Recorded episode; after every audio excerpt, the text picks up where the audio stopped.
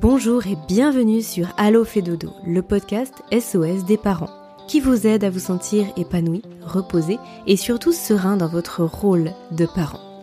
Parce que nous sommes convaincus que la famille est un tout, où chaque membre a sa place et où le mal-être de l'un impacte le bonheur commun, nous vous proposons ici une approche à 360 degrés de la famille. Nous vous parlons de votre quotidien sous tous ses angles. Vos enfants, vous en tant que parents, mais aussi et surtout la qualité de la relation sont au cœur des sujets de chaque épisode. Toutes les semaines, je reçois des experts, des consultants, des consultantes, des professionnels de la petite enfance qui, à l'image de Caroline Ferriol, fondatrice de l'univers Fédodo, ont tous en commun d'être passionnés et profondément bienveillants dans leur approche et leurs conseils. Nous parcourons ensemble les sujets qui vous intéressent, vous intriguent et vous troublent parfois. Car oui, en tant que parent, de nouvelles questions émergent chaque jour et les bonnes réponses font toute la différence. Très bonne écoute à toutes et à tous.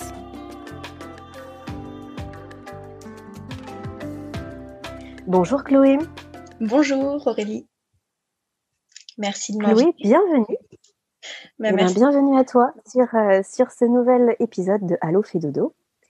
Euh, Chloé, je suis vraiment ravie qu'on puisse échanger aujourd'hui parce que tu vas nous parler d'un sujet qui, euh, me paraît essentiel et qui va résonner en beaucoup de mamans et de futures mamans surtout, euh, qui est l'allaitement. Alors, plus exactement, comment bien démarrer son allaitement? Que c'est vrai, quand on a préparé cet échange, on s'est dit que l'allaitement, c'était un sujet qui était très, très vaste. Et on a choisi aujourd'hui de se focaliser sur le démarrage de l'allaitement, sur cette mise en place de l'allaitement à la naissance. Et rien que déjà ça, tu as énormément de choses à nous partager. Alors, Exactement. Alors, avant de rentrer dans le vif du sujet, je te propose bah, de te présenter, Chloé, en quelques mots, de nous dire euh, qui tu es, ton parcours. Tu as plusieurs casquettes, euh, tu fais plein de choses. Et puis, j'aimerais bien aussi que tu nous définisses euh, ce, terme de conseillère en allaitement. toi, tu es conseillère en allaitement, c'est à ce titre que tu nous parles aujourd'hui. Et, je crois qu'il y a aussi certaines nuances à apporter par rapport à ça, mais tu vas nous expliquer tout ça. C'est ça. Nous t'écoutons. Donc, je m'appelle Chloé, j'ai 37 ans et je suis euh, maman de quatre enfants, donc qui ont 9 euh, ans, 7 ans, 4 ans et 17 mois. Je suis orthophoniste depuis 2007, mais également accompagnante à la naissance. On dit aussi doula, euh, ou certains connaissent mieux ce terme, depuis un peu plus de deux ans. Et c'est dans le cadre de cette seconde activité que j'ai décidé de me former à l'allaitement pour pouvoir soutenir au mieux les, les mamans et les couples qui m'en font la demande. En 2019, j'ai rencontré Stéphanie Claire, qui est sage-femme et consultante en lactation IBCLC.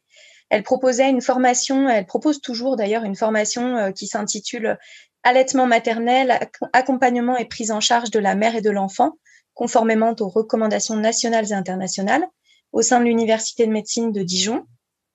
Et euh, j'ai donc euh, suivi cette formation qui m'a permis de vraiment euh, approfondir les quelques connaissances que j'avais déjà pu acquérir via ma formation initiale de doula chez Mère et Monde et de par mon expérience personnelle puisque j'ai allaité mes deux derniers enfants assez longtemps.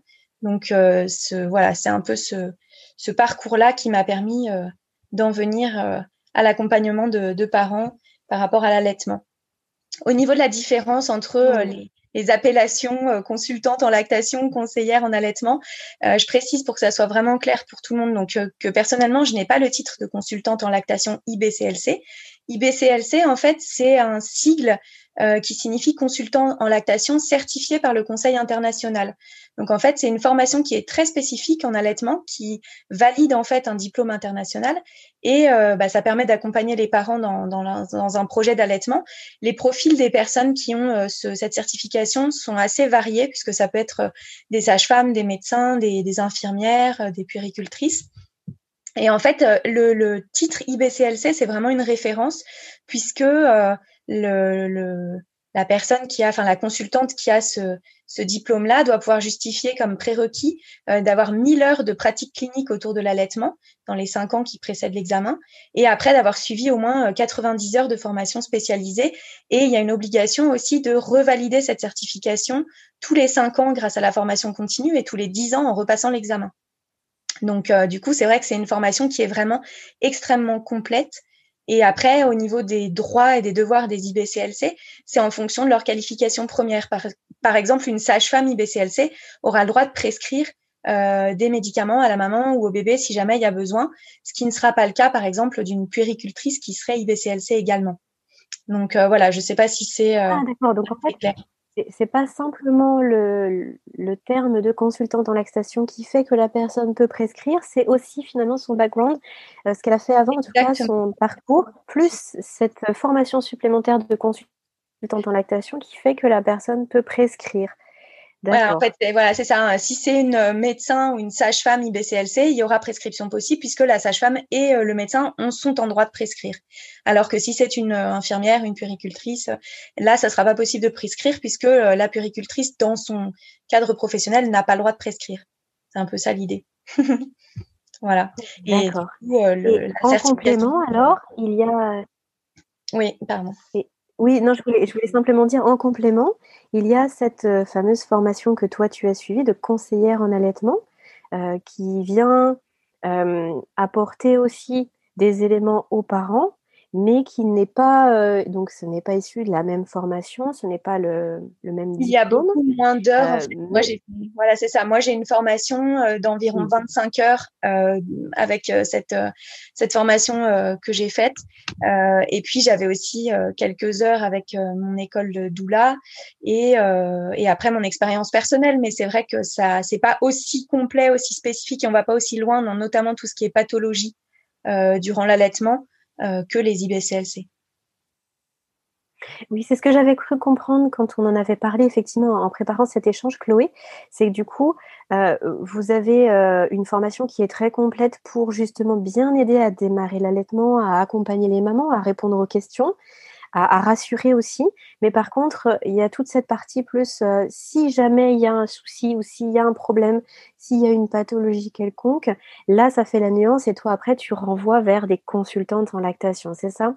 C'est ça, ou vers des médecins, ou vers des orthophonistes formés en, en oralité, en troubles euh, au niveau des freins restrictifs, euh, vers des médecins généralistes, vers des euh, ostéopathes, des chiropracteurs, des sages-femmes, des, enfin voilà, il y a plein de, de, professionnels de santé ou paramédicaux ou autres d'ailleurs, à qui je peux réadresser des, des familles qui auraient besoin d'un suivi différent.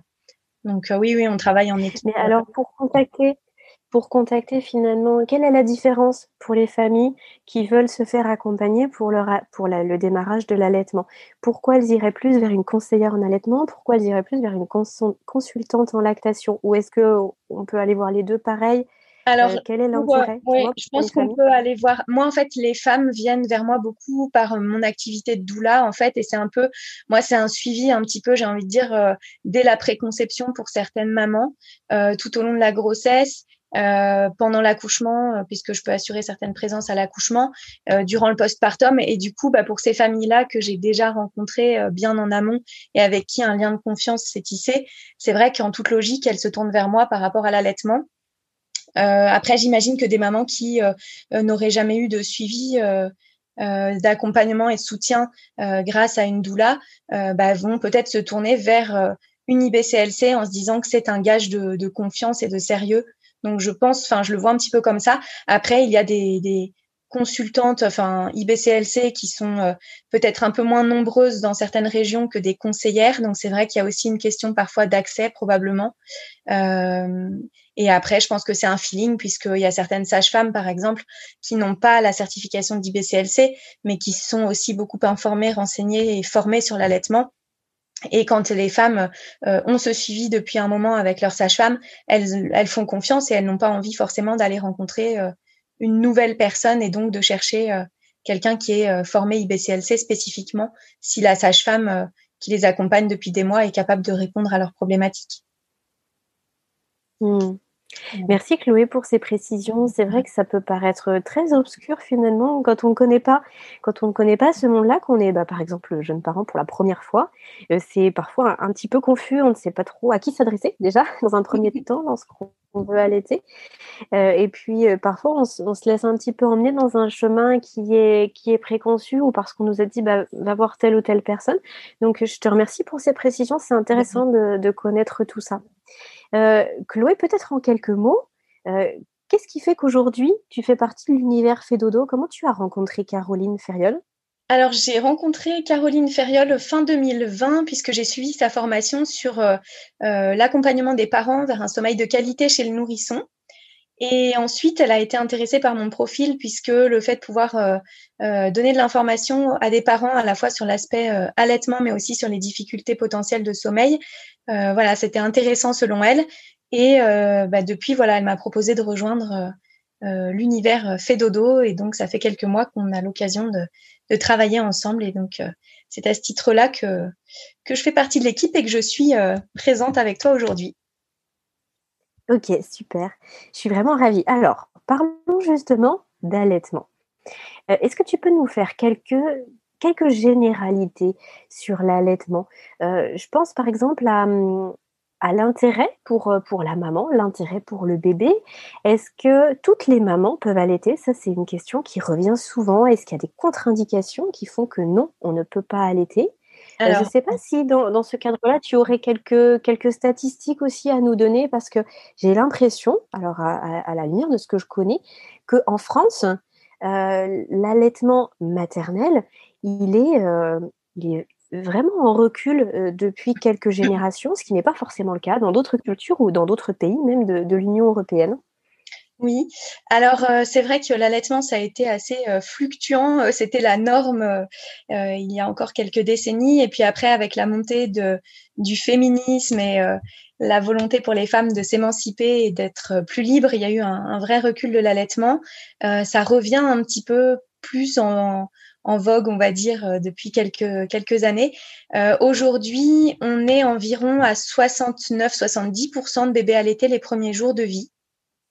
Euh, sur ces 70%, il y a 10% des mamans qui arrêtent l'allaitement à la sortie de la maternité. 50% des enfants sont sevrés autour de 5-6 semaines. Et puis, 82% des enfants sont sevrés à 6 mois. Et à un an, on n'a plus que 5,3% des enfants qui sont encore allaités. Donc c'est vrai que bon, l'allaitement. Oui, donc les chiffres, les chiffres que tu nous cites, c'est par rapport au, pourcentage de départ. Hein, on est d'accord quand tu dis 82% des enfants. D'accord, ok. On sevrait à 6 mois, c'est ça. Sur les 70% de bébés allaités euh, dès les premiers jours de, enfin les premiers jours de vie. Donc c'est vrai qu'on sent mmh que voilà, il y a quand même une volonté puisque 70% des mamans font quand même le choix d'allaiter euh, les, les, premiers jours. Donc il y a quand même une vraie volonté euh, bah, pour beaucoup de mamans de démarrer l'allaitement. Et puis malheureusement, je pense beaucoup à cause d'un manque de soutien et d'accompagnement. Et du coup, euh, des mamans qui se sentent un peu seules quand elles euh, sont confrontées à des difficultés dans leur allaitement, ben, abandonnent petit à petit. Et puis en France, on a aussi une reprise du travail qui se fait assez tôt. Et on voit que la, fin du congé maternité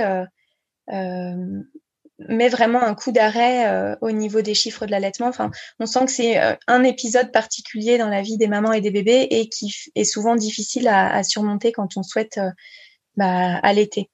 Donc voilà. Et puis après l'allaitement non écourté, hein, que certaines appellent allaitement long, mais c'est vrai que non écourté me semble plus juste, n'est pas vraiment normalisé, on va dire, dans notre société. Et au-delà d'un de, an, très peu de, mamans et de bébés poursuivent leur parcours d'allaitement.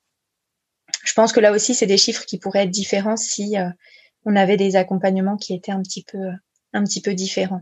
Par rapport aux contre-indications. Tu penses que c'est. Oui. Oui, oui, non, je, me posais la question de savoir si c'était lié euh, uniquement à ce que tu disais, à savoir l'accompagnement, parce qu'effectivement, ça peut être difficile de démarrer son allaitement et tu vas nous en parler. Euh, tu penses que c'est lié uniquement à cet accompagnement qui n'est peut-être pas assez présent, pas assez euh, fréquent, pas assez pour toutes les mamans? Ou alors est-ce que c'est aussi parce que on ne se rend pas forcément compte de l'intérêt réel pour le bébé et aussi pour la maman Est-ce que tu penses qu'il peut y avoir aussi cet aspect de méconnaissance alors, de l'intérêt de l'allaitement maternel? Peut-être que ça peut euh, jouer, mais là, j'avais d'autres chiffres à vous partager. Et euh, entre 0 et 1 mois, le sevrage par choix personnel ne représente que 10% des sevrages et 60 à 75% des arrêts sont, seraient dus, en tout cas, à des difficultés d'allaitement. Et 5% ah. euh, par une incapacité vraiment physiologique à allaiter. Donc, il y a quand même, à mon avis, une grosse part de, de, oui, de difficultés d'accompagnement, de soutien aux mères plus que de, de méconnaissance par rapport au, oui, aux bénéfices, on va dire, de l'allaitement. Après, c'est vrai que c'est toujours euh, bon de rappeler euh, quels sont les intérêts de l'allaitement, mais je pense qu'il y a beaucoup de mamans qui sont quand même informées et qui, en tout cas, pressentent que c'est quelque chose de bon pour, euh, pour leur bébé. Et puis, ce qui est intéressant, c'est que c'est bon aussi pour les mamans. Et ça, je vais peut-être vous en parler tout de suite, justement, au niveau des, bénéfices, on va dire, des avantages de l'allaitement. Alors, il y a une doula qui s'appelle Julie Toutin. J'aime beaucoup son, approche sur la question. En fait, elle explique que comme l'allaitement, c'est la norme biologique pour notre, notre espèce, on ne peut pas vraiment parler de diminuer les risques en allaitant, parce que c'est la norme biologique d'allaiter. Mais par contre, pour elle, on parle plutôt d'augmenter certains risques euh, quand on opte pour euh, des laits artificiels. Donc c'est vrai que je trouve ça intéressant d'avoir ça en tête et de se dire c'est pas l'allaitement en fait qui fait diminuer les risques. L'allaitement, ça nous permet d'être euh, sur des risques assez bas sur pas mal de choses. Et par contre, bah, ne pas allaiter bah, donne un sur-risque sur certaines, certains, point de santé, on va dire, pour la maman et pour le bébé.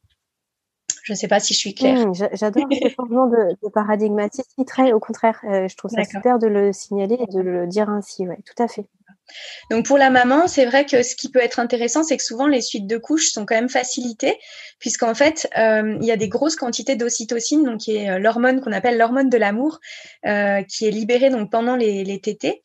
Euh, ça génère des, des contractions de l'utérus et donc ça permet à l'utérus de retrouver euh, un peu plus rapidement sa taille et donc de réduire euh, les saignements postpartum, donc de réduire également les risques de carence en fer dans les mois qui suivent.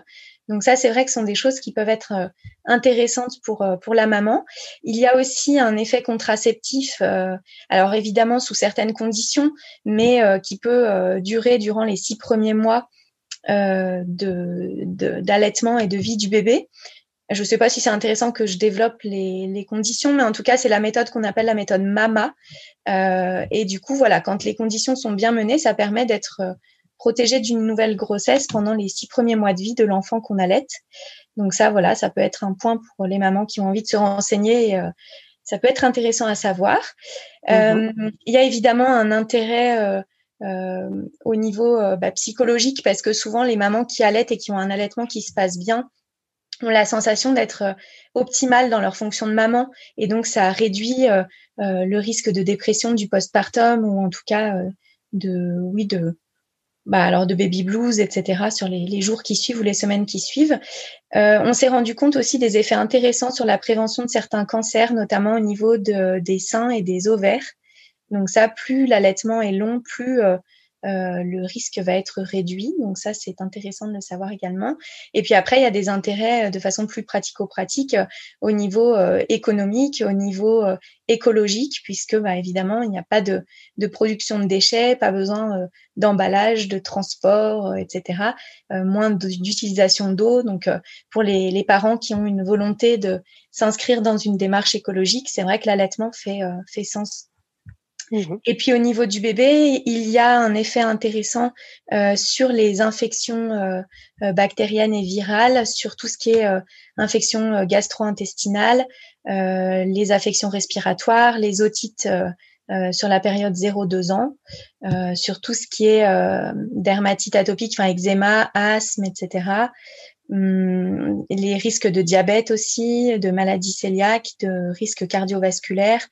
Euh, voilà. Et puis au niveau euh, plus, alors ça c'est aussi un peu mon côté euh, orthophoniste, mais surtout ce qui est développement du, de la sphère orofaciale, de la musculature, on va dire, de tout ce qui est articulation vraiment du visage. Ça, c'est c'est vraiment intéressant qu'il y ait un allaitement qui soit mis en place. et puis surtout ce qui est développement psychoaffectif du bébé, puisqu'il y a une relation forte qui s'établit avec la maman, un lien de confiance des parents qui sont souvent, en tout cas des mamans allaitantes qui sont euh, euh, très à l'écoute puisqu'elles guettent les petits signes de leur bébé qui leur euh, envoient les signaux comme quoi ils ont besoin de, de téter.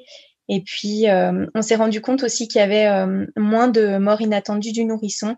Le, la succion, en fait, permet de, réduire ce risque-là. Et donc, le, alors c'est l'allaitement, mais c'est aussi le cododo, partager une chambre ou en tout cas partager le même lit et du coup avoir des tétées régulières pendant la nuit. Euh, permet de, de, diminuer ces risques-là.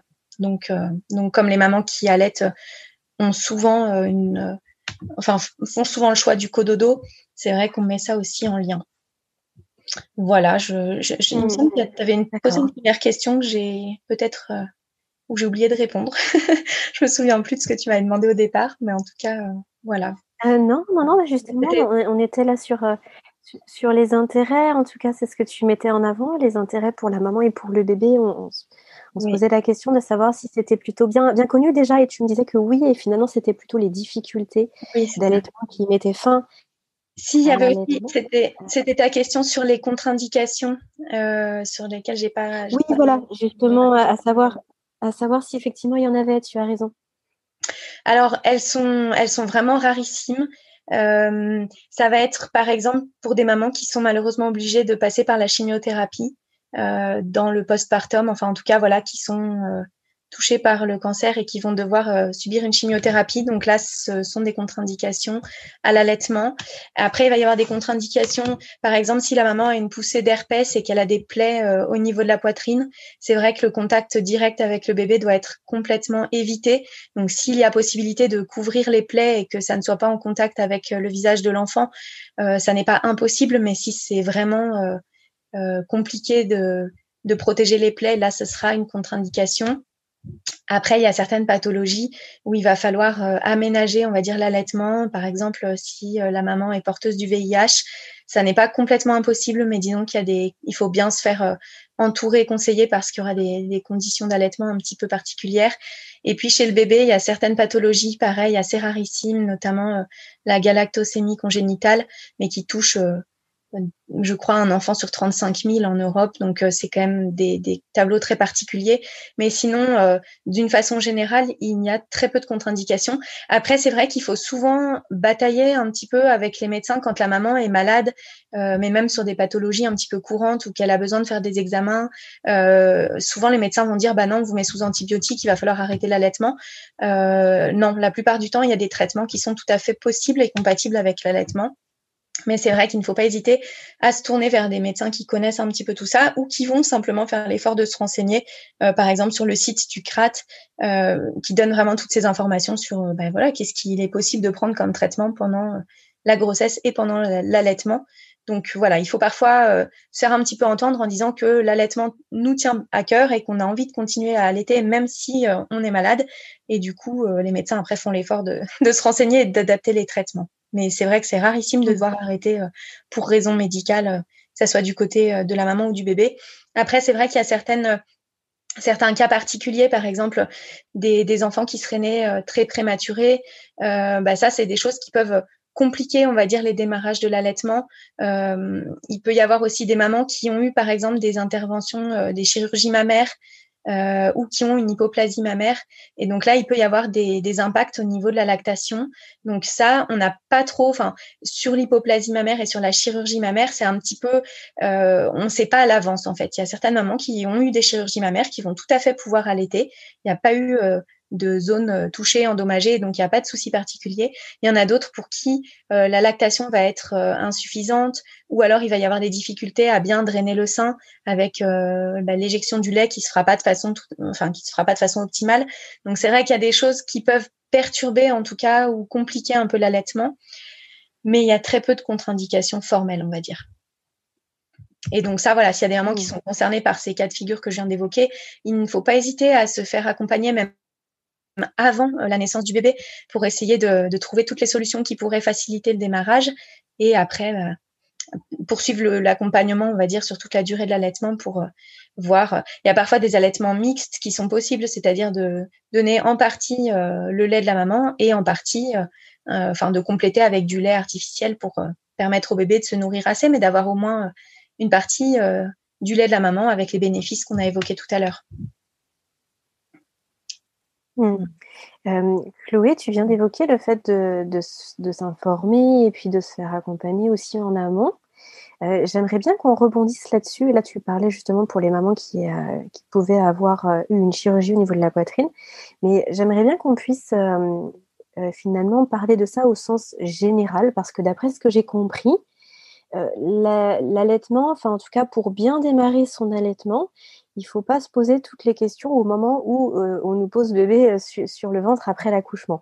L'idée, pour que ça se passe le mieux possible, c'est d'y avoir réfléchi avant, de s'être posé la question avant, pour soi-même, mais aussi au sein de la famille, avec son partenaire ou avec son entourage, parce que c'est toute cette partie de je vais m'informer, je vais trouver des personnes ressources, je vais voir comment je vais m'organiser aussi. Ça, c'est une des clés, une des premières clés pour bien démarrer son allaitement. Tu veux nous en parler en, plus de détails? Oui, moi je, trouve vraiment que tu as raison. Pour moi, c'est vraiment essentiel de pouvoir se préparer à l'allaitement.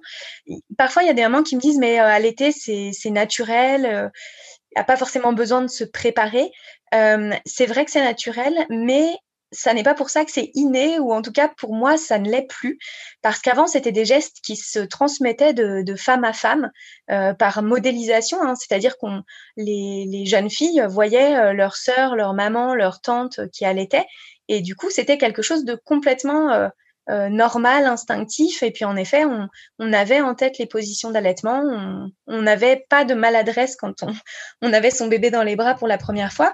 Et aujourd'hui, c'est des choses qui sont devenues assez invisibles. Il y a beaucoup de mamans euh, de ma génération, par exemple, qui n'ont pas eu, enfin qui n'ont pas été allaitées et euh, qui n'ont pas dans leur entourage forcément des personnes, des mamans, des femmes qui allaitent. Et donc en fait, euh, il y a beaucoup de mamans qui n'ont jamais vu simplement bah, comment on positionne le bébé au sein, comment, à quel rythme on allaite, enfin qui n'ont pas vraiment d'informations et, et d'intuition sur l'allaitement parce qu'on a un peu perdu tout ça, on s'est un petit peu coupé de de ces, savoirs qui étaient ancrés en nous euh, euh, bah, sur les dernières générations. Donc c'est vrai qu'aujourd'hui, à l'été, c'est devenu un choix qu'on fait ou qu'on ne fait pas. Et moi, en fait, mon cheval de bataille, c'est que l'allaitement, ça soit un choix, mais un choix éclairé. C'est-à-dire qu'il y a beaucoup de mamans, et j'en parle en étant d'autant plus à l'aise que personnellement, je n'ai pas allaité mes deux premiers enfants. Et à l'époque, j'ai eu l'impression que c'était vraiment mon choix. Et en fait, avec le recul, je me rends compte que c'était pas un vrai choix parce que clairement, j'ai manqué d'informations, j'ai manqué d'accompagnement. Et donc, j'ai fait un choix un petit peu par défaut parce que je ne me sentais pas de démarrer un allaitement. Et je pense clairement qu'il y a beaucoup de mamans qui sont euh, dans mon cas. Alors les plus euh, les plus téméraires, on va dire, se lancent sans avoir l'information en se disant bah j'essaye. Et puis si ça fonctionne euh, correctement sans trop de difficultés, bah je poursuis. Si c'est difficile, je m'arrêterai. Et il y a des mamans, je pense, qui, comme euh, moi, euh, font le, le, choix de dire, bah non, moi, je démarre pas, je, ne m'en sens pas capable, je vais me retrouver à gérer toute seule, et puis bah, mon partenaire ne, ne fera pas grand-chose, et je vais avoir une charge supplémentaire de fatigue, etc. Et du coup, bah voilà, c'est pour ça que moi, ça me semble important de se préparer pour pouvoir bah, se dire après, oui, je me lance dans l'allaitement, ou non, je ne me lance pas, mais en étant euh, vraiment sûr de son choix, et que ça soit pas un, un choix par défaut ou, ou par manque d'accompagnement. Je te rejoins tout à fait, Chloé. Hein, je, te rejoins tout à fait. dans, tous les cas, on est de la même génération, toutes les deux. Donc, euh, j'ai eu un parcours qui est finalement assez similaire au tien euh, pour, euh, pour mon premier petit garçon, où effectivement, je m'étais dit, euh, je m'étais dit, bah, je, je, verrais bien. En fait, j'avais l'impression que ce n'était pas vraiment fait pour moi, euh, sans savoir tout à fait pourquoi.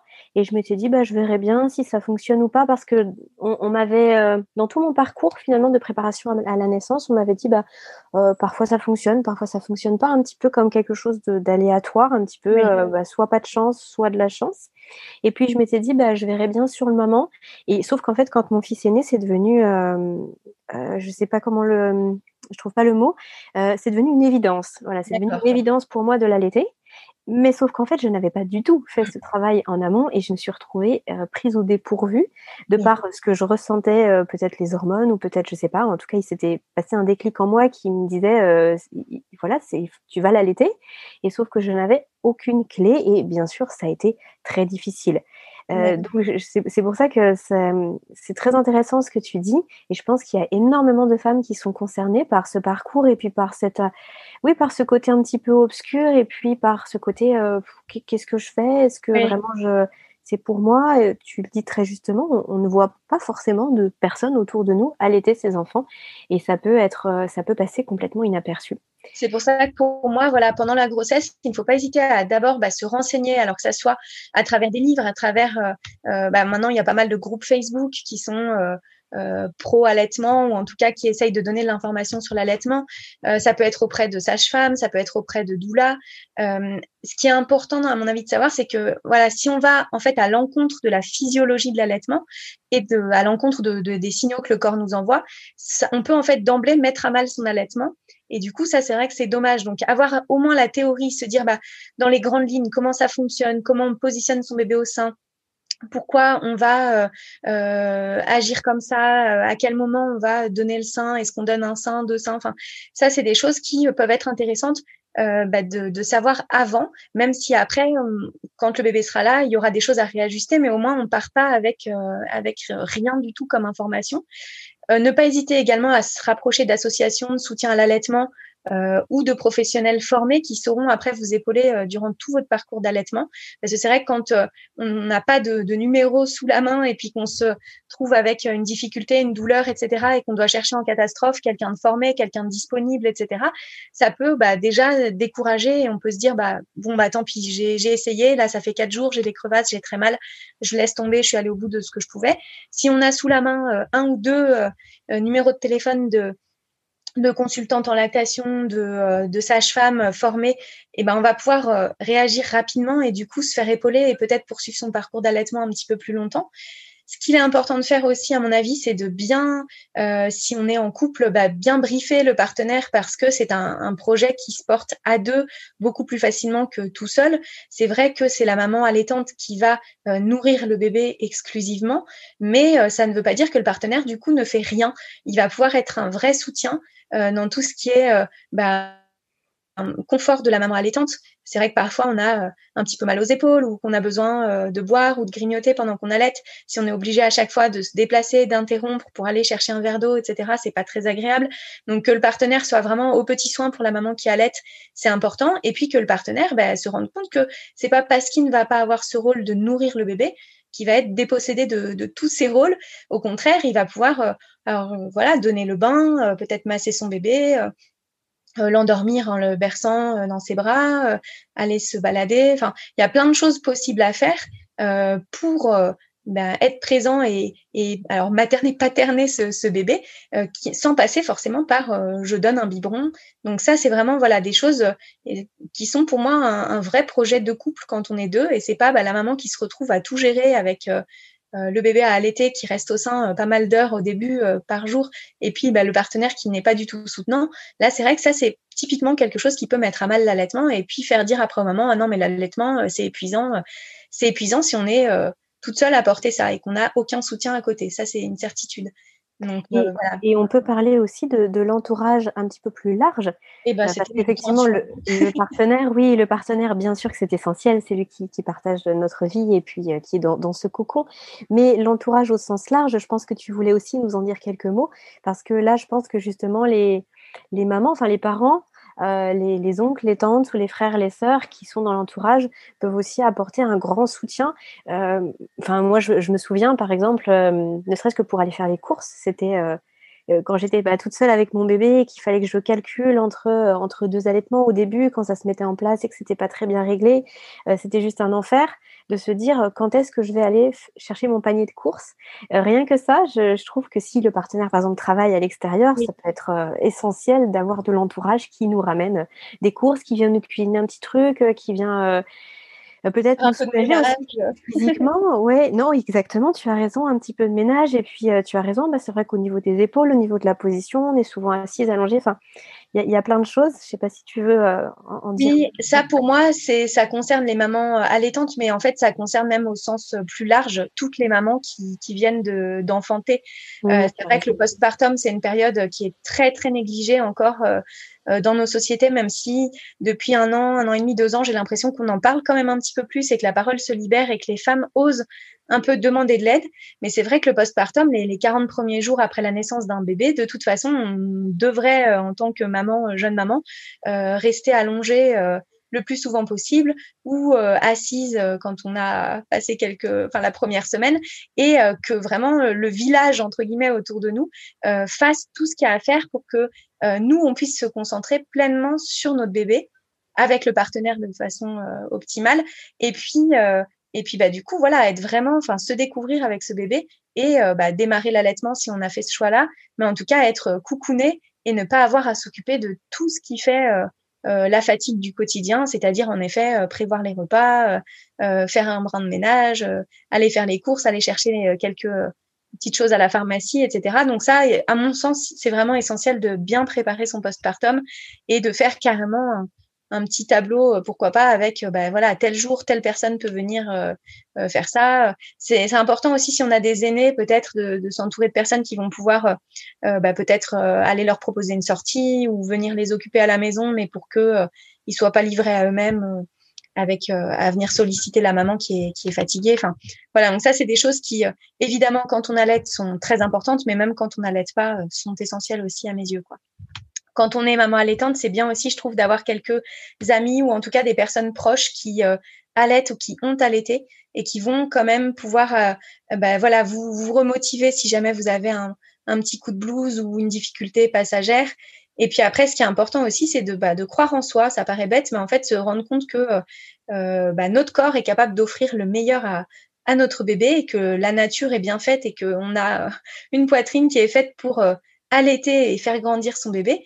Mais je trouve que c'est, quand même euh, bah, à, encourager aussi de pouvoir se dire bah, je suis capable. Et c'est pas parce que je n'ai jamais allaité ou ça n'est pas parce que je n'ai pas été allaitée ou que je n'ai personne qui allaite autour de moi que je vais être euh, en difficulté. Il y a des allaitements qui se passent très bien du début à la fin. Il y a des mamans qui, bon, elles vont rencontrer quelques, quelques difficultés, mais vont réussir à, passer au-dessus. Et donc, il y a des parcours d'allaitement qui sont de très beaux parcours d'allaitement et qui sont euh, sans souci particulier. Donc voilà, se, dire que on est capable et que c'est quelque chose euh, bah, qui est qui est une belle expérience à partager, à mon avis, avec son bébé.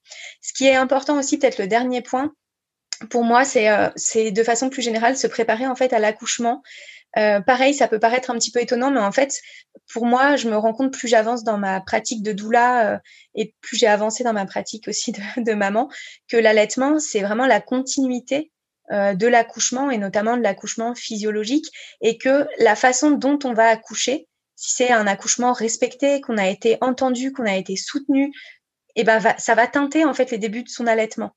Et du coup, bah, d'avoir cette cet état d'esprit positif et puis ces, connaissances de base sur, euh, bah voilà, je me sens bien préparée à, à coucher, je me sens bien préparée à allaiter, ça, ça peut influencer positivement les débuts de l'allaitement.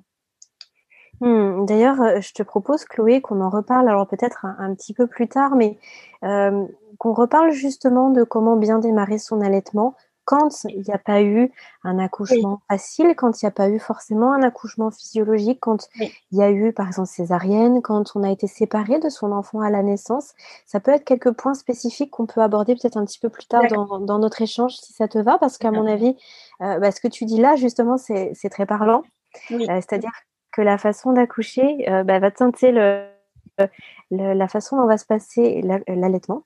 Et malheureusement, ça se passe pas toujours comme on le souhaite. Mais peut-être qu'avant, on peut euh, faire un point sur euh, démarrer son allaitement quand oui. bébé arrive. Là, je crois que tu avais plein de choses à nous partager aussi. Oui. Alors, euh, déjà, ce qui me semble intéressant, l'OMS et l'UNICEF avaient, avaient fait une déclaration conjointe euh, qui a été révisé, il me semble, en 2009 et qui mettait en avant dix conditions pour euh, euh, faciliter, on va dire, l'accès à l'allaitement maternel. Alors, je vais pas vous redonner les dix conditions, mais il y en a quelques-unes qui sont quand même vraiment importantes et notamment, bah, quand le bébé arrive, placer le bébé en peau à peau avec la maman immédiatement à la naissance ou en tout cas le plus rapidement possible et pendant au moins une heure ou deux.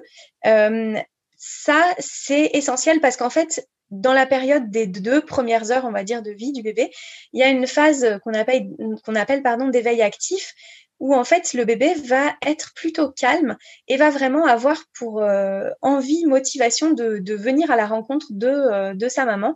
Et du coup, bah là, le défi, c'est vraiment de, de, rendre possible la rencontre, de la faciliter et, euh, et de faire, enfin, d'observer en fait son bébé et de se rendre compte que son bébé, il vient à peine de naître, mais il a déjà des tas de compétences. Et si on lui laisse euh, les conditions optimales pour qu'ils puissent les exprimer, eh ben, on peut constater qu'il y a des bébés qui vont euh, bah, avoir des mouvements actifs, se mettre à, à, pousser, si on les met en bas du ventre de la maman, à pousser sur leurs jambes et à avoir un mouvement de reptation pour grimper en fait au sein. Euh, ouais, c'est vrai que ça, on le voit pas très très souvent parce qu'en fait, on laisse pas le temps à nos bébés de grimper au sein tout seul. Souvent, les sages-femmes, les, personnes qui accompagnent les naissances vont venir prendre le bébé et le poser sur la poitrine de la maman. Et du coup, on se rend pas compte que notre bébé, il est déjà capable de se mouvoir et de, chercher le sein parce qu'il est, est programmé pour ça, on va dire. Et du coup, bah, on, on, le voit pas très souvent, mais si on lui laisse le temps à ce bébé, il est capable. Et puis, il va vraiment avoir un réflexe qu'on appelle de fouissement, où il va bah, chercher le sein, donc avoir des mouvements euh, où il va euh, bah, bouger la tête de gauche à droite, il va euh, lécher le corps de la maman, il va essayer voilà de, de trouver le mamelon pour pouvoir venir se mettre au sein. En moyenne, ça met euh, 50 minutes et ça peut aller parfois jusqu'à une heure, une heure et demie selon les, bébés. Ils font parfois des petites pauses, ils s'arrêtent et puis ils se reposent et puis ils repartent. Donc c'est vrai que c'est rare aujourd'hui qu'on ait l'occasion de laisser 50 minutes au bébé pour monter au sein. Et donc c'est des choses qu'on voit plus trop. Mais ce qui peut être intéressant simplement, ça va être de venir poser le bébé au lieu de le coller tout de suite sur le sein, de le poser entre les seins de la maman et de laisser à son bébé le temps, voilà, de, alors pas de grimper euh, du bas du ventre jusqu'à la poitrine, mais en tout cas de venir entre les deux seins, bah, fouisser et puis chercher euh, à attraper tout seul le, mamelon. Pour le bébé, pour sa confiance en lui, pour, euh, pour, mais même pour la maman, c'est quelque chose d'assez magique parce que le bébé, c'est sa première victoire, quoi. À partir du mmh. moment où il arrive à se, à venir accrocher le sein, ben pour lui c'est voilà c'est une vraie victoire parce qu'il va pouvoir se nourrir et donc il va pouvoir vivre donc ça c'est quelque chose qui est marquant dans la vie d'un nouveau-né. Et puis pour la maman et le papa ou le partenaire, c'est aussi quelque chose d'assez incroyable parce qu'on se dit waouh, mon bébé, il est compétent en fait. Il a, il a réussi à venir tout seul se connecter euh, au sein, quoi. Donc c'est vrai que c'est c'est des moments qui sont assez magiques si on a l'occasion de, de, les vivre. Ah bah complètement, je, je, trouve ça magnifique en fait, je n'avais pas conscience de ça. Je trouve ça super, rien que là quand tu en parles, je, je, trouve ça émouvant en fait, c'est vraiment beau, c'est touchant. Et je fais un petit, euh, une petite parenthèse, mais s'il y a des mamans qui vraiment ne, se, ne souhaitent pas allaiter, n'ont pas envie d'allaiter, on peut aussi euh, laisser le bébé euh, escalader jusqu'au sein de la maman. Alors éventuellement en, cachant la poitrine si vraiment la maman ne veut pas du tout allaiter. mais c'est aussi voilà quelque chose qui est euh, facilitateur au niveau hormonal, etc., euh, bah de, permettre à ce bébé, voilà, de montrer qu'il a des compétences et qu'il est capable de se dépasser pour monter jusqu'au jusqu'à la poitrine de sa maman. Quoi. Il est possible de donner juste une tétée, en, enfin une tétée de bienvenue hein, qu'on appelle euh, comme ça, c'est la tétée qu'on donne en, salle de naissance. Euh, ça permet au bébé d'avoir un petit peu de colostrum, c'est-à-dire ce qui est sécrété par les seins avant que ça soit du lait à proprement parler. Et, euh, et voilà, il y a des mamans qui n'ont pas envie d'allaiter, mais qui euh, bah, vont se dire voilà, au moins j'aurais fait cette première rencontre et puis j'aurais donné le colostrum euh, à mon bébé qui, euh, qui est plein de bénéfices, hein, aussi bien sur le plan hormonal et, et, sur le plan de l'attachement que sur le plan, on va dire, antibactérien, etc. Donc ça peut être aussi une option pour des mamans qui ne souhaiteraient pas allaiter plusieurs semaines, mais qui ont envie quand même de donner une première tétée à leur bébé. Une question qui me vient, qui me vient là à l'esprit quand tu évoques tout ça, oui. c'est par rapport au fait que le, le bébé, enfin d'après ce que j'ai cru comprendre, euh, très souvent le bébé il est posé sur la maman et puis euh, donc pour ce premier pot à pot et puis rapidement il va être enlevé pour être euh, soit lavé, soit être habillé parce que euh, bah parce que il a, la différence de température par rapport au ventre bien sûr est, est nettement inférieure et que c'est important pour lui qu'il soit réchauffé.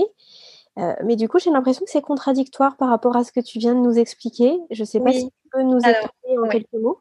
Oui, alors en fait, ce qui va être, euh, enfin, en effet, c'est essentiel que le bébé n'ait pas froid, mais en fait, la sage-femme, quand elle va accueillir le bébé, va euh, le, sécher très rapidement, et euh, le ventre de la maman, c'est important en effet que, pareil, il soit pas trempé pour que le bébé ne, ne, prenne pas froid, mais en fait, le, contact peau à peau va permettre au bébé de se réchauffer. Puisqu'en fait, il y a un transfert de température entre bah, le corps de la maman qui est chaud et le corps du bébé. Et donc, en fait, ce qu'on peut faire, c'est simplement bah, mettre un, enfin, couvrir le bébé au niveau de son dos, hein, s'il est euh, ventre à ventre avec la maman, et mettre une couverture par-dessus le bébé. Mais par contre, ne pas l'habiller tout de suite, ne pas euh, l'emmitoufler et qu'il perde ce contact du pot à peau. Donc, l'idéal, là, c'est vraiment, voilà, lui mettre un petit bonnet pour qu'il se refroidisse pas euh, par la tête. Et puis après, le coller en peau à peau contre sa maman ou contre le partenaire ou contre enfin la personne accompagnante si jamais il y a eu une césarienne ou autre chose et que la maman peut pas prendre son bébé euh, tout de suite en peau à peau. Mais en tout cas, c'est vrai que c'est très important le pot à peau euh, parce que bah ça vraiment au niveau de la création du lien d'attachement il y a quelque chose qui se joue. Au niveau de la régulation de la température il y a quelque chose qui se joue. Et puis au niveau du démarrage de l'allaitement. Et pour le bébé en fait c'est très rassurant. Enfin il faut savoir que le bébé quand il naît euh, c'est un bouleversement absolu de tous ses repères et c'est un, un, stress assez énorme puisque lui, il vient d'un milieu qui est, qui est rond, qui est chaud, qui est mobile, qui est liquide, qui, où il entend les, les sons de, euh, de sa maman, enfin les voix, etc., d'une façon un petit peu euh, étouffée. Euh, et du coup, bah, là, il se retrouve dans un univers où tous ses repères sont bouleversés. Et la seule chose qui lui permet en fait de se raccrocher à ce qu'il connaissait de sa vie intra-utérine, c'est le corps de sa maman. Parce qu'en fait, le colostrum euh, qui, qui, sort de, de la poitrine, euh, ça a à peu près le même goût que le liquide amniotique que le bébé déglutissait depuis des mois dans le ventre de sa maman.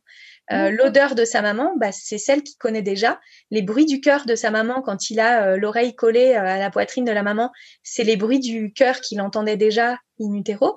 Et en fait, c'est vraiment très très rassurant pour le bébé de se retrouver en peau à peau et ça lui permet en plus de, bah, je te parlais des compétences du bébé, bah, ça lui permet en fait de montrer vraiment ce dont il est capable. Parce que c'est sûr que si le bébé, tu l'habilles, qu'il est engoncé avec euh, ses quatre épaisseurs, son petit bonnet et qu'il est à plat dos dans son petit berceau, il risque pas de pouvoir grimper euh, où que ce soit et de pouvoir montrer qu'il est capable en fait de venir trouver le sein et de venir se mettre à téter.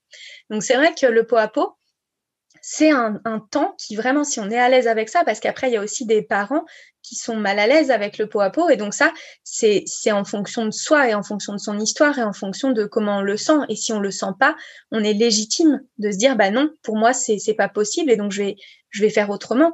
Mais si on se sent d'avoir ce contact peau à peau, c'est vraiment quelque chose qui est, euh, qui est très très beau pour le bébé et qui est très très beau pour la maman et qui vraiment facilite les débuts de l'allaitement et qui facilite en fait tout court les débuts du de la relation en fait avec son bébé. Et c'est vrai que ça, mmh. euh, pour le bébé, le bébé, c'est, il est vraiment sensoriel. Et, euh, et je, je, je, me souviens les paroles d'un, sage-femme mailloticien, euh, Morgan Stockman, qui m'a accompagnée, qui disait que le bébé, voilà, s'il ne nous sentait pas, qu'il ne nous voyait pas, qu'il ne nous goûtait pas, qu'il ne nous entendait pas, ben en gros, pour lui, on n'existe pas parce que il est, il est vraiment sensoriel quand il naît et il faut qu'on ait, enfin, dans la mesure du possible, évidemment, bah, cette capacité à, à le rassurer de par notre présence active, on va dire, les premières heures de vie. Hmm. Et même après. voilà pour le, pour le pot à pot. Et puis après, bah, évidemment, euh, le, enfin, tu parlais des premiers soins. Euh, les premiers soins au bébé, ils peuvent être faits sur la maman, en fait. C'est, c'est vrai que écouter le cœur du bébé, regarder euh, s'il respire bien, euh, l'ausculter, ça, c'est des choses qui sont tout à fait vérifiables euh, avec un bébé qui est contre sa maman. Mais ça, c'est des gestes, voilà, que des sages-femmes formées à la physiologie, à, au respect des naissances, au respect des, de l'accueil du bébé, euh, sont, sont amenés à faire sans aucune difficulté. Euh, par contre, dans beaucoup de maternités, c'est vrai qu'on est encore dans des des accueils qui sont pas très doux pour les bébés et pas forcément très doux pour les mamans.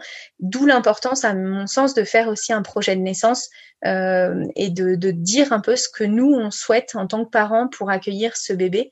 Donc ça, c'est vrai que c'est des choses voilà qui sont un peu plus larges que l'allaitement, mais qui euh, peuvent être importantes à, à, connaître parce que accueillir un bébé dans des conditions euh, dignes, euh, c'est essentiel pour démarrer une relation de parent-enfant. Et qu'est-ce que tu appelles par, euh, par projet de naissance? C'est Oui, le projet de naissance, c'est un document. Et qu'on va donner euh, au personnel lorsque on est sur le point d'accoucher, c'est ça? Oui, alors en fait, c'est un document qu'on peut rédiger alors de plein de façons différentes. Il y en a qui vont plutôt euh, faire euh, quelque chose d'assez, enfin, quelque chose d'écrit et plutôt long. Il y en a qui vont prendre plutôt des petits pictos avec peu de phrases. En gros, l'idée, c'est de réfléchir à quelle naissance on souhaiterait idéalement, euh, qu'est-ce qui nous importe, qu'est-ce qu'on souhaiterait pour euh, accueillir notre bébé? et euh, d'ouvrir en fait la discussion avec les équipes de la maternité. Alors idéalement en n'en parlant pas juste le jour J en arrivant pour accoucher, mais euh, lors du rendez-vous du quatrième mois par exemple ou euh, lors des rendez-vous même sur la fin de grossesse, d'apporter ce projet de naissance en disant ben voilà moi ce qui me tient à cœur, je souhaiterais justement pouvoir avoir un long moment de peau à peau avec mon bébé avant qu'il soit habillé, ou je souhaiterais pouvoir accoucher dans telle position, ou j'aimerais que euh, aucun complément ne soit donné à mon bébé si jamais j'ai euh, une césarienne et que euh, je dois rester deux heures sous surveillance avant de retrouver mon bébé. Et en fait, ça permet voilà d'ouvrir la discussion, de voir ce qui est possible en fonction des maternités, parce qu'il y a des maternités très axées physiologie, il y en a qui le sont moins, et du coup, ça permet bah, de, de faire réfléchir aussi les équipes et de faire évoluer un petit peu les, les, les naissances et de, de se dire qu'on essaye de tendre vers des naissances de mieux en mieux euh, respecter pour que bah, l'accueil des bébés se fasse euh, dans des conditions optimales et que les, les parents donnent naissance euh, dans des belles conditions. Donc ça, c'est vrai que c'est important d'y réfléchir pendant la grossesse et puis d'en parler aux équipes. Ça peut être donné juste le jour J, mais c'est vrai que souvent, euh, les équipes sont un peu plus euh, bah, pressées par le temps et donc euh, vont avoir peut-être moins le temps de se dire bah oui, telle famille aimerait ça, on va essayer de faire au mieux. Donc c'est vrai que idéalement, c'est bien d'en parler déjà pendant la grossesse avec les équipes de la maternité. Et puis ça leur permet aussi, eux, de cheminer.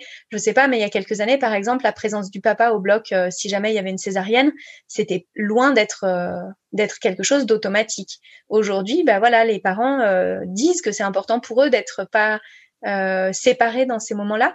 Et du coup, les protocoles évoluent petit à petit. Il y a beaucoup de maternités maintenant où le papa ou le partenaire de naissance peut être présent au bloc si la maman doit avoir une césarienne, par exemple. Donc euh, voilà, ça peut être aussi des choses qu'on demande justement pour la mise en place de l'allaitement, pour le pot à pot, etc. Donc euh, ça me semble important aussi de, de se projeter un petit peu quand on est pendant la grossesse et de rédiger ce document-là. Oui, oui, oui, bien sûr. Et comme tu disais tout à l'heure, à juste titre, là, c'est plus large que l'allaitement. Et, pourtant, c'est tout aussi essentiel. Et je te remercie, Chloé, pour euh, tout ce que tu nous apportes là aujourd'hui. C'est très, très riche et c'est absolument passionnant, j'en suis sûre, pour tous les parents qui nous écoutent. Dans les, les, premières euh, choses aussi à, essayer d'avoir en tête quand on souhaite euh, mettre euh, en place son allaitement, c'est vraiment voilà d'être le plus souvent possible en contact avec son bébé, alors en peau à peau ou en tout cas en proximité directe, parce que le bébé va au début ne pas savoir manifester très clairement qu'il a faim. Et donc, il va falloir aller guetter en fait les signes les signes d'éveil. Parce que sur la période donc on a vu la période 0-2 heures où le bébé est plutôt actif euh, va chercher le sein etc euh, le bébé va pouvoir faire une première tétée dans euh, ces deux heures mais c'est pas une obligation. Il y a certains bébés qui vont bah, être juste dans la découverte vont peut-être tétouiller un petit peu mais plutôt être dans la découverte de ce nouveau monde et ils vont pas forcément téter. C'est pas quelque chose de, grave ou de problématique. Le bébé, en fait, il naît avec des réserves puisqu'il était alimenté en continu par le placenta euh, tout au long de sa grossesse et jusqu'à jusqu'à ce qu'il soit sorti du ventre de la maman. Donc le bébé, euh, pendant une douzaine d'heures, il peut ne pas téter et c'est pas quelque chose qui pose souci. Alors sauf cas particulier où il y aurait eu une, du diabète gestationnel où le bébé pourrait être en hypoglycémie, etc. Mais dans des, des, grossesses, euh, euh, on va dire, sans particularité, le bébé n'est pas obligé de téter en salle de naissance et c'est pas quelque chose de grave. Il faut pas se dire, oulala, il n'y a pas eu de téter, ça, ça commence mal. Non, c'est juste que le bébé, il avait peut-être euh, autre chose à découvrir sur ces deux heures-là. Donc sur la période après qui suit, entre deux, deux heures post-naissance et puis 12-24 heures, c'est vraiment la période de récupération postnatale où là, le bébé va, va dormir et va commencer à, pour la première fois de sa vie, gérer euh, la, discontinuité des apports. Quoi. Il va plus être nourri en continu, il va euh, bah, devoir lui euh, se nourrir par période si, si besoin. et donc ça, ça va être la première fois qu'il vit ça. la maman, idéalement, ben, essaye de se reposer pendant cette période-là parce qu'après, on va voir que le bébé va être plus réveillé et ça va être un peu plus, un peu plus compliqué. Donc là, pendant ces, ces 12-24 premières heures, le bébé va beaucoup dormir. Les éveils sont plutôt euh, rares, euh, assez courts et plutôt discrets. C'est-à-dire qu'en gros, si on ne voit pas les petits signes que le bébé va donner, eh ben en fait, il va se rendormir. Et là, c'est un petit peu embêtant parce que euh, il va quand même falloir que ce bébé tête pour pouvoir avoir de l'énergie. Parce qu'en fait, le bébé, s'il tête pas et qu'il n'a pas d'énergie, ben, il va pas vraiment se réveiller. Il va rester un peu en mode économie d'énergie parce qu'il a beaucoup donné pour, pour pouvoir naître. Et donc après, il faut qu'il se, faut qu'il se requinque et donc il faut qu'il prenne de l'énergie en tétant. Souvent, il y a des parents qui disent bah oui, mais il pleure pas, donc euh, c'est qu'il a pas faim. En fait, le bébé, euh, il donne des petits signes bien avant de pleurer. S'il se met à s'agiter vraiment et à pleurer, euh, c'est qu'on a, on est passé à côté des petits signes qui nous avaient envoyés avant et qui sont plus discrets. Et du coup, bah là, il va être vraiment euh, agacé, énervé, agité. Et donc, on va avoir du mal à le mettre au sein, en fait. Il va pas avoir de facilité à s'accrocher puisqu'il va être déjà trop énervé, trop agité. Donc, c'est pour ça qu'au départ, on va pas allaiter à la demande, on va allaiter au signe d'éveil. Et pour repérer ces signes d'éveil, eh ben, évidemment, plus le bébé est proche de sa maman, mieux elle va être en mesure de repérer les petits signaux et donc de lui proposer le sein et donc de donner de l'énergie à ce bébé et puis de renforcer son, son ocytocine, donc l'hormone de l'amour qui permet l'attachement, etc. Les petits signaux qui montrent que le bébé est prêt à téter, ça va être des choses très discrètes. Par exemple, le bébé qui va se mettre à rapprocher les, mains de la bouche, euh, qui va ouvrir un peu la bouche, qui va faire des petits mouvements de succion euh, dans les airs, euh, qui va parfois téter son poing, qui va essayer de bouger la tête à gauche à droite comme s'il cherchait. Donc ça, c'est des petits signes. Et le bébé parfois a les yeux fermés en fait, donc on se dit bah en fait il est en train de dormir. Bah oui, il est en train de dormir, sauf que bah c'est des, petits, des petites phases où même si on lui propose le sein et qu'on a l'impression qu'il est en train de dormir, bah en fait, il est capable de téter. Parce qu'il faut se souvenir que dans le ventre, en fait, le bébé, il tétait en continu. Hein, donc, il tétait pas euh, le sein, mais il ouvrait et fermait la bouche et il déglutissait le liquide amniotique. Et pourtant, il n'était pas éveillé tout le temps. Donc là, le bébé, il est tout à fait capable de prendre le sein quand il envoie ces petits signaux-là. Et donc ça, c'est intéressant, voilà, de bien les repérer, de se dire ah bah oui, là je, je vois qu'il est en train de faire des petits mouvements, il ouvre la bouche, il tourne un peu la tête à gauche à droite. Et eh ben allez, j'essaye et je lui propose le sein.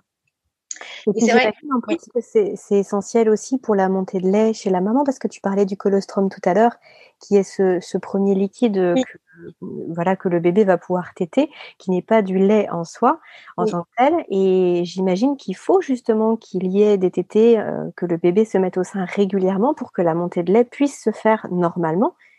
Alors en fait, au tout début, les premières tétées, elles sont surtout euh, pour que le bébé s'entraîne en fait à coordonner sa succion, sa respiration, sa déglutition, et puis euh, évidemment pour lui donner un petit peu l'énergie de départ pour qu'en fait il puisse se réveiller. Parce qu'on prend souvent le problème à l'envers, on dit bah le bébé ne se réveille pas euh, bah, parce qu'il ne doit pas avoir faim. Euh. Bah, en fait, le bébé, il se réveille pas s'il n'a pas d'énergie.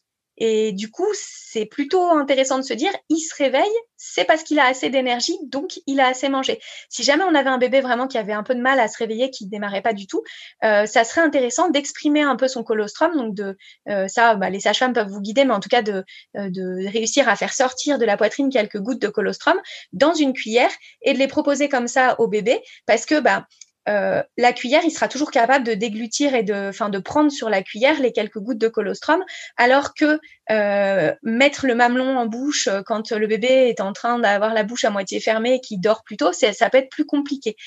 la, montée de lait, en fait, elle va se faire, ça va être progressif et la montée de lait, elle va se faire surtout grâce aux hormones, en fait. Donc, il va y avoir une montée de lait même pour les mamans euh, qui n'allaitent pas, enfin en tout cas qui n'ont pas souhaité euh, allaiter ou qui ont une séparation, on va dire, avec leur bébé dans les premières euh, heures et dans les premiers jours.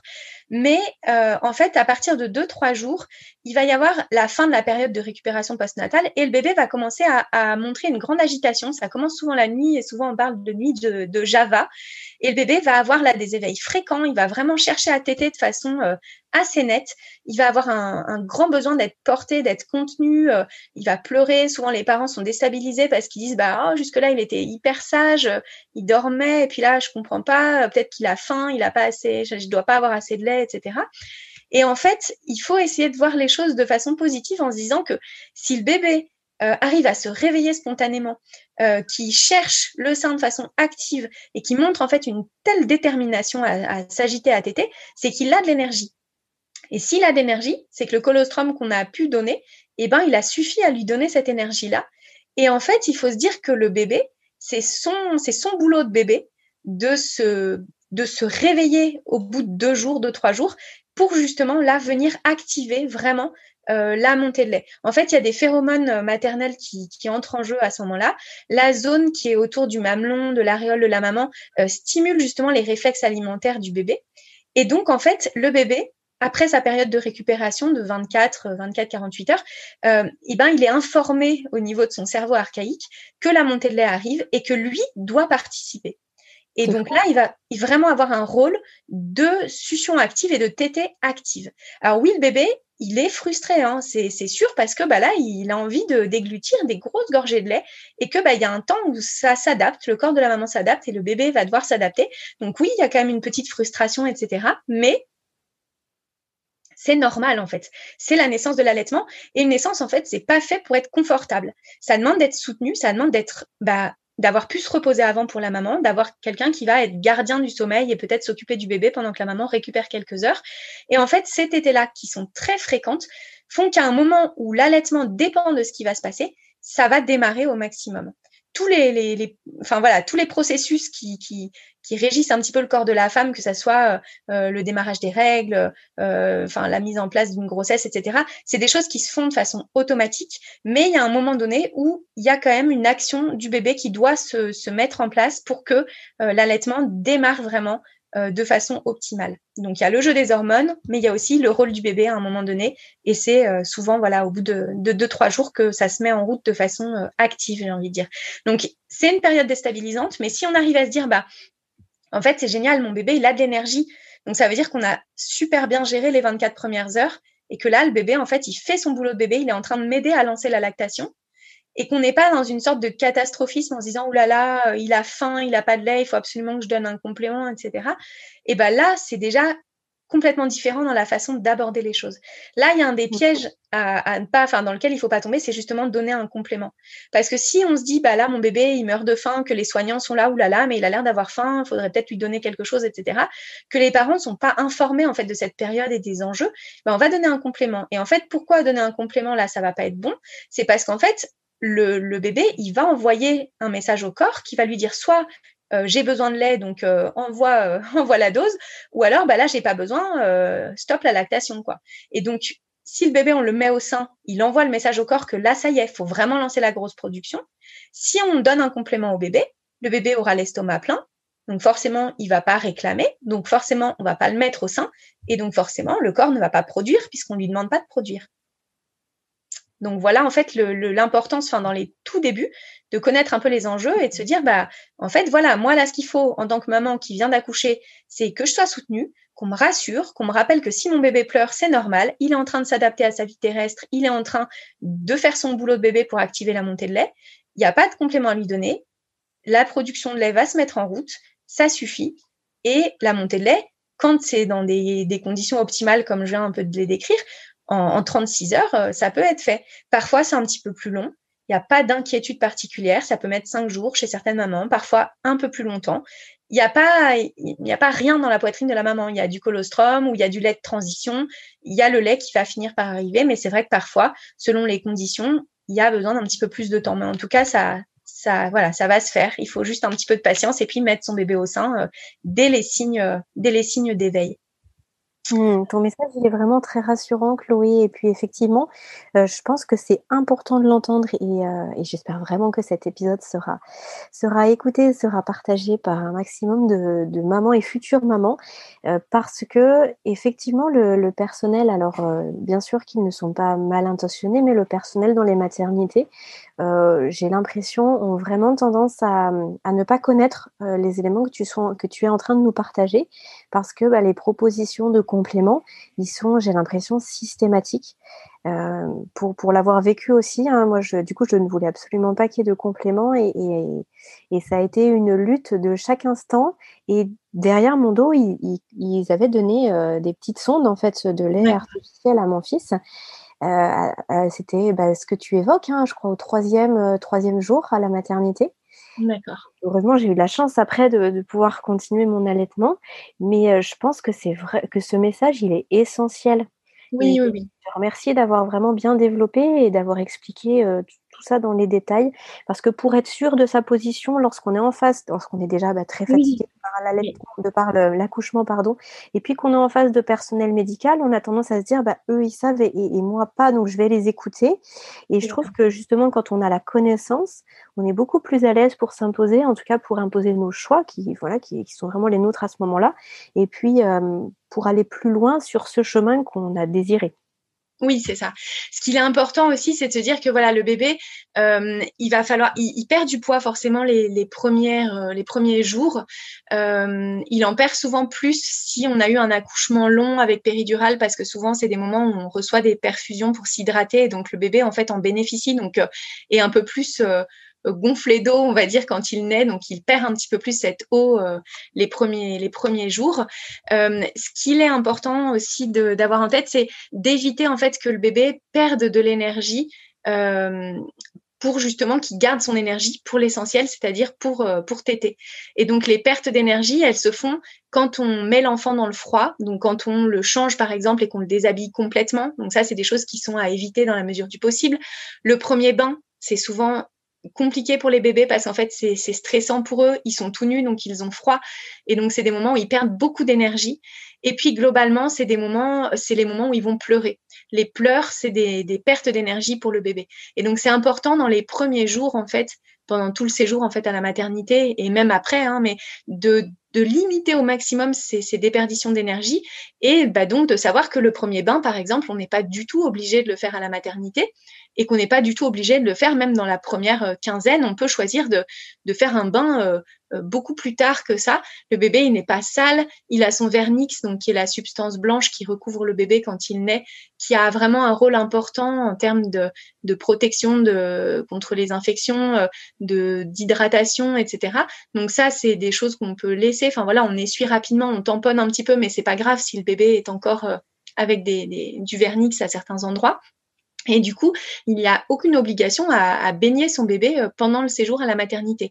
On peut vraiment limiter les soins en se disant, voilà, là, mon bébé, il a besoin d'avoir son maximum d'énergie et donc on, le met au sein, on est en peau à peau le plus souvent possible, on, reste au chaud, on reste un peu collé et puis on n'a pas besoin de, le déshabiller complètement pour le changer, de rechanger le body s'il y a une toute petite trace. Voilà, c'est des choses qu'on peut euh, bah, on peut être un peu plus souple là-dessus et se dire que c'est pas des choses qui sont essentielles, on va dire, sur les premiers jours. Et puis pour continuer un petit peu le, parcours, du coup, après euh, donc ces, deux épisodes qu'on a vus, eh ben, il va y avoir la montée de lait à proprement parler. Et donc là, à partir de là, très clairement, la production de lait va euh, répondre à la loi de l'offre et de la demande. Donc on stimule le mamelon avec euh, le bébé qui est au sein, ça va favoriser la montée de lait.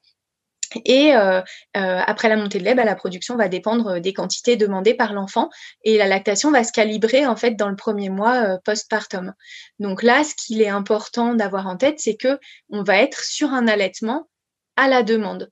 Et donc à la demande, c'est bah pareil, il, faut être à l'écoute de son bébé. C'est sûr que si le bébé est euh, dans une pièce euh, euh, bah, tout seul, un peu éloigné des parents, et puis que les parents sont sont pas à côté, ça va être délicat de de, de voir les, les signes de demande de l'enfant. Idéalement, on est dans un dans une pièce ensemble, on regarde son bébé, on apprend à le connaître et puis on guette ses, ses demandes. Et ces demandes, on n'attend pas qu'il soit en train de hurler, ou alors s'il est en train de hurler parce qu'on n'a pas pu lui donner le sein tout de suite, on va prendre le temps de le calmer, de l'apaiser, de le bercer, de le réconforter avant de le mettre au sein parce que sinon la mise au sein va être euh, assez compliquée. Donc en gros, les premiers jours, on fait un allaitement au signe d'éveil. Et puis quand l'enfant a eu le temps d'atterrir, de, de, connaître un peu son environnement, il va être plus clair dans ses demandes. Et là, on est sur un allaitement à la demande. Alors les tétés, les premiers jours de vie, euh, elles sont assez irrégulières, elles sont de faible quantité. Euh, ça va être des, petites tétées de, alors si on devait quantifier, 15 euh, grammes. Enfin voilà, c'est vraiment des toutes petites quantités. Et puis à la fin du premier mois, il y aura une production de lait entre 600 800 millilitres par jour. Ça augmente encore un petit peu par la suite, mais d'une façon euh, moins, moins impressionnante. Et, euh, et de toute façon, euh, sauf cas très particulier, mais la maman aura toujours assez de lait pour son bébé. Il y a des mamans qui ont une capacité de stockage plus ou moins importante. C'est pas un problème. C'est-à-dire qu'une maman qui aura une grosse capacité de stockage, eh ben, le bébé va peut-être boire 15 seins et sera vraiment repu. Et puis, il va peut-être tenir un petit peu plus longtemps avant de redemander une tétée. Et puis, une maman qui a une capacité de stockage qui est moins importante, eh ben, aura peut-être besoin de donner les deux seins à son bébé parce qu'elle verra qu'à la fin du premier sein, il n'est pas rassasié. Et puis peut-être que le bébé euh, va réclamer euh, plus fréquemment. Ça, c'est pas grave. C'est chaque bébé, chaque diade, euh, chaque duo entre la maman et le bébé va, va s'ajuster, va s'adapter. Et puis, il y a vraiment une différence aussi entre les bébés. C'est-à-dire qu'il y a des bébés qui, bah, même si la maman a une grosse capacité de stockage, bah, le bébé va préférer peut-être euh, tétées plus fréquemment, des plus petites tétées parce que c'est ce qui lui convient mieux. Donc ça, voilà, il faut se laisser guider par son bébé une fois qu'on a ces repères-là qui sont importants. Ce qui est important aussi, c'est de connaître un petit peu le rythme d'une journée. C'est-à-dire souvent le matin, les tétées sont assez abondantes et relativement espacées puisqu'il y a un pic de prolactine sur la, fin de nuit, enfin milieu de nuit. Donc le matin, souvent, on a, on a beaucoup de lait. Et puis, au fur et à mesure, que le temps d'éveil de l'enfant augmente et puis qu'on avance dans la journée, euh, il va y avoir des, épisodes de tétés groupés, notamment euh, sur la fin de journée, enfin à partir du milieu de l'après-midi et puis euh, jusqu'à 2 heures du matin à peu près, où là, le bébé va téter parfois très très fréquemment. Pendant 2-3 heures, il va reprendre assez régulièrement et à chaque fois des petites quantités. Euh, c'est physiologique. Donc c'est vrai qu'il y a des mamans qui peuvent s'inquiéter de ça en se disant oulala, là là, mais il a tété il y a pas longtemps, là il réclame à nouveau, peut-être que j'ai pas assez. En fait, euh, non. C'est l'important, c'est de mettre le bébé au sein en expliquant que voilà, c'est normal qu'il y ait des tétés groupés. Le, le, lait, il est de toute façon sécrété en continu. Plus le bébé va téter, plus la production va être rapide. Et puis, bah, ne pas hésiter à alterner les deux seins si on sent que le bébé, au bout d'un sein, il a envie de, continuer à téter. Ça, c'est vraiment pas un problème. Et puis après, voilà, réussir à observer aussi, à se dire, bah voilà, il y a des moments où en effet, il tête beaucoup, beaucoup, c'est rapproché, donc c'est un peu déstabilisant. Et par contre, il y a des moments où le matin, il va pouvoir faire une grosse tétée, puis après avoir des périodes de, sommeil calme ou d'éveil calme, sans réclamer tout le temps, tout le temps. Donc ça, des fois, ça suffit à, à rassurer, à se dire, bah en fait, l'allaitement, c'est bon, ça roule, c'est comme euh, comme ce que je sais, ça, va. Mais c'est vrai que si on n'est pas informé, on peut se dire, bah mince, il y a quelque chose qui, qui va pas, quoi, parce que mon bébé, il réclame trop souvent. Ce qui peut être aussi déstabilisant, justement, Chloé, c'est cette différence de rythme euh, pour, euh, pour les mamans, c'est de se dire euh, réellement, est-ce que mon bébé, là, il réclame parce qu'il a faim ou est-ce qu'il a besoin d'autre chose?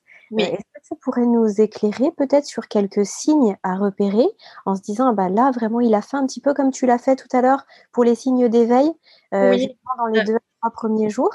Parce que c'est vrai qu'un bébé peut, peut exprimer des pleurs, bah, par exemple parce qu'il est trop fatigué, euh, par exemple parce qu'il veut euh, être changé, il veut ou il, est, pas bien, ou peut-être qu'il exprime autre chose, et pas forcément parce qu'il a faim. Et finalement, le fait de le mettre au sein systématiquement, c'est pas, on répond pas à son message. Et par contre, c'est un autre message qu'on lui envoie, c'est qu'à chaque fois qu'il pleure, on va le mettre au sein. Ça peut être une crainte aussi chez les mamans. Oui, alors en fait, ce qui, enfin, le sein, en fait, évidemment, c'est pour l'aspect euh, nutrition, mais en fait, le sein, c'est beaucoup plus que ça. Ça, s'inscrit vraiment dans dans un maternage proximal, dans une volonté en fait de rassurer son bébé. Et en fait, très clairement, euh, pendant tout, enfin, ce qu'on appelle le quatrième trimestre de la grossesse, donc en fait, pendant les trois mois qui suivent la naissance du bébé, on ne pourra jamais mettre trop un bébé au sein. En fait, le bébé, de toute façon, contrairement au biberon, il est capable de couper le, flux de lait, enfin en tout cas d'interrompre le flux de lait euh, à tout moment si jamais ça n'est pas ce dont il a besoin. Mais le sein, il va servir, bah oui, il va servir à rassurer, il va servir à entrer en contact avec la maman, il va servir à apaiser quand le bébé euh, se sent inquiet ou se sent. Donc vraiment pendant les trois premiers mois, selon moi, il n'y a pas de, de contre-indication à mettre son bébé au sein. Et en fait, c'est compliqué de dire bah, il va y avoir tel signe ou tel signe parce que chaque bébé va envoyer des signaux un petit peu différents et du coup euh, le bébé, si, enfin, je dirais que c'est plutôt en fait, on peut proposer le sein et si on se rend compte que là, ça, le bébé n'en veut pas, se détourne, euh, s'agite, repousse, etc. Ben là, essayer de, voir si c'est pas autre chose dont le bébé a besoin. Mais en tout cas, les premiers mois, le bébé, le mettre au sein, il n'y a pas de, risque qui s'habitue ou quoi que ce soit il a besoin de toute façon d'une proximité. Il sort de neuf mois in utero et le déclic euh, bah, vie euh, utérine, vie, euh, vie terrestre, elle se fait pas en quelques jours ou en quelques heures. Et donc clairement, le bébé, pour être sécurisé, pour être en confiance, il doit apprendre à connaître ses parents, à se rendre compte que bah, on répond à ses besoins quand il demande quelque chose. Et c'est vrai que le sein répond à plein de besoins du bébé, au contact peau à peau, à sentir l'odeur de sa maman, à entendre les battements du cœur, à être dans une position où il va être euh, bercé, lové dans les bras de sa maman. Donc en fait, le sein, il va pas servir qu'à nourrir sur les premiers temps. Passé trois mois, oui, on peut se dire, bah, mais souvent le, parent est plus aguerri parce qu'il a appris à connaître son bébé et donc il sait que s'il pleure un peu comme ça ou que euh, s'agite à tel moment, c'est qu'il y a peut-être plutôt une couche à changer ou autre chose. Mais les premiers temps, en fait, les pleurs, ils sont assez indifférenciés et donc bah, c'est un peu un jeu de euh, j'apprends à connaître mon bébé et je regarde ce qui semble le déranger. Et ça, c'est un travail d'accordage, on va dire, qui se fait euh, au fil du temps entre chaque parent et chaque bébé. Chloé, à la lumière de, ce que tu viens de nous dire, il y a quand même une question que je me pose, c'est, tu dis pour le bébé, il n'y aura jamais de trop, de, de le mettre au sein trop souvent pendant le premier trimestre. Finalement, ce n'est pas possible, il en a vraiment besoin. Mais du point de vue de la maman, ça peut être très difficile, je veux dire euh, physiquement, alors déjà peut-être dans, la position aussi, dans la, tenue du bébé, mais aussi euh, physiquement au niveau de la poitrine, parce que malgré tout, les mamelons sont extrêmement euh, stimulés, sollicités, et ça peut être douloureux. Et tu disais justement au tout début de notre échange qu'il y avait beaucoup de mamans qui arrêtaient bah, parce que c'est très difficile, et puis que ça peut être aussi douloureux. Euh, peut-être que tu as des choses à nous dire par rapport à ça, peut-être des conseils aussi pour que ce point, de ce point de vue-là, ça se passe le mieux possible et qu'on n'ait pas envie d'arrêter par trop de douleur. Mais finalement, Chloé, je me rends compte qu'il y a encore énormément de choses qu'on souhaitait évoquer ensemble. Tu voulais nous parler des positions pour allaiter. Il y avait aussi certains points de vigilance que tu voulais euh, citer pour euh, ne pas nuire à l'allaitement, que ça se passe bien. Tu voulais nous parler euh, des tire-laits, et puis des, points spécifiques hein, qu'on évoquait tout à l'heure, à savoir comment bien démarrer son allaitement en cas de séparation à la naissance, en cas de césarienne, etc. Je crois que tu voulais évoquer aussi les freins de langue. Bref, je crois qu'on avait euh, euh, prévu un, un, planning très copieux pour aujourd'hui. Est-ce que ça te convient si on s'arrête là et qu'on se fait une partie 2 la semaine prochaine? Sans problème, avec plaisir. Est-ce que juste je peux répondre peut-être sur l'aspect douleur et puis ça, voilà. Alors en fait, une douleur dans l'allaitement, c'est clairement un signe que quelque chose ne va pas ne fonctionne pas dans cet allaitement. Alors un allaitement qui démarre, on peut en effet avoir des petites sensations euh, enfin, un peu désagréables ou dérangeantes ou une poitrine douloureuse, bah, notamment avec la montée de lait.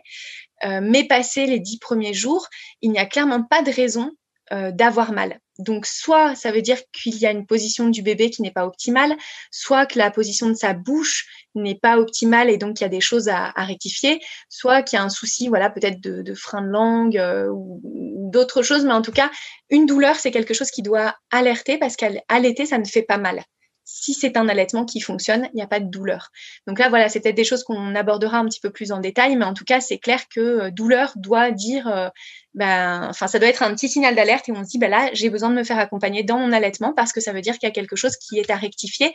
Et évidemment, moins on attend, mieux c'est et plus c'est facile à rectifier. Et puis mmh. juste aussi pour rassurer les mamans par rapport au, au, fait de mettre le bébé au sein en permanence, etc.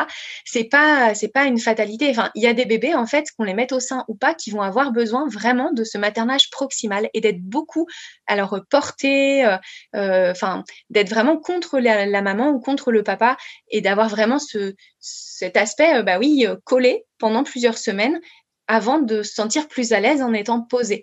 Mais ça, qui est allaitement ou pas, euh, ça dépend vraiment du, bébé. Donc, c'est des choses voilà qu'on peut rencontrer même quand on n'allait pas et ça peut être déstabilisant.